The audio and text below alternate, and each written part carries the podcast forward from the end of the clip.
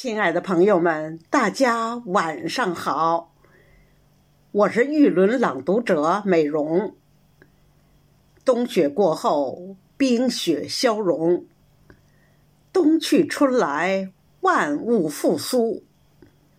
我们今晚迎来冬日迎春朗诵诗会，我为您诵读汪曾祺的作品《冬天一》。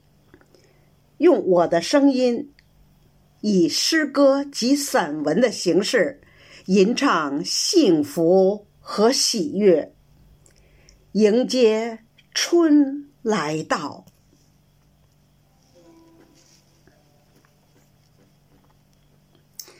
天冷了，堂屋里上了格子，格子是春暖时卸下来的。一直在香屋里放着，现在搬出来，刷洗干净了，换了新的粉莲纸，雪白的纸上了格子，显得严谨、安适，好像生活中多了一层保护。家人闲坐，灯火可亲。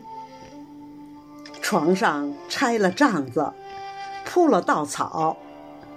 洗帐子要拣一个晴朗的好天，当天就晒干。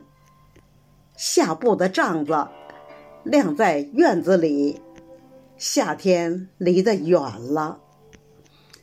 稻草装在一个布套里，粗布的，和床一般大。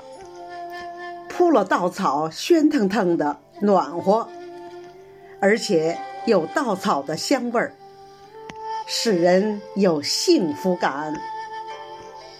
不过，也还是冷的。南方的冬天比北方难受。屋里不生火，晚上脱了棉衣，钻进冰凉的被窝里。早起，穿上冰凉的棉袄、棉裤。真冷，放了寒假就可以睡懒觉。棉衣在铜炉子上烘过了，起来就不是很困难了。